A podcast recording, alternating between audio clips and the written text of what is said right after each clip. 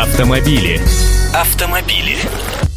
Здравствуйте, я Андрей Гречаник. Обычное дело, когда машина вроде как бы еще не совсем роскошная, но стоит ого-го.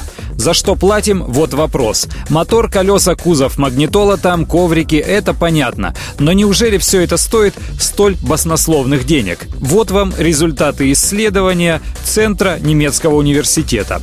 Они посчитали, какая доля стоимости нового автомобиля приходится только на престиж его марки, на имидж, на крутизну, другим словом.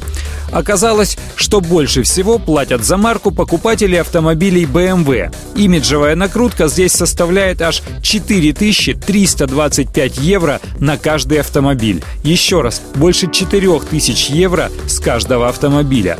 У Audi этот показатель скромнее, но не намного – 4242 евро а концерн Daimler накручивает на свои Мерседесы только 3621 евро, что тоже, согласитесь, немало. Но это что касается премиума. Дальше в люксе все еще серьезнее. Porsche получает за имя с каждого проданного им автомобиля 16 826 евро. Ничего себе!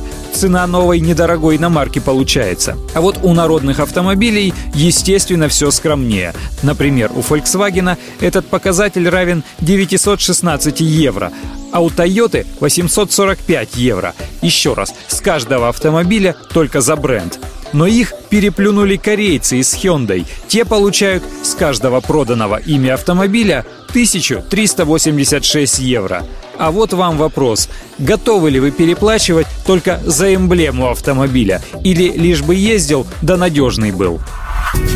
Автомобили. Автомобили.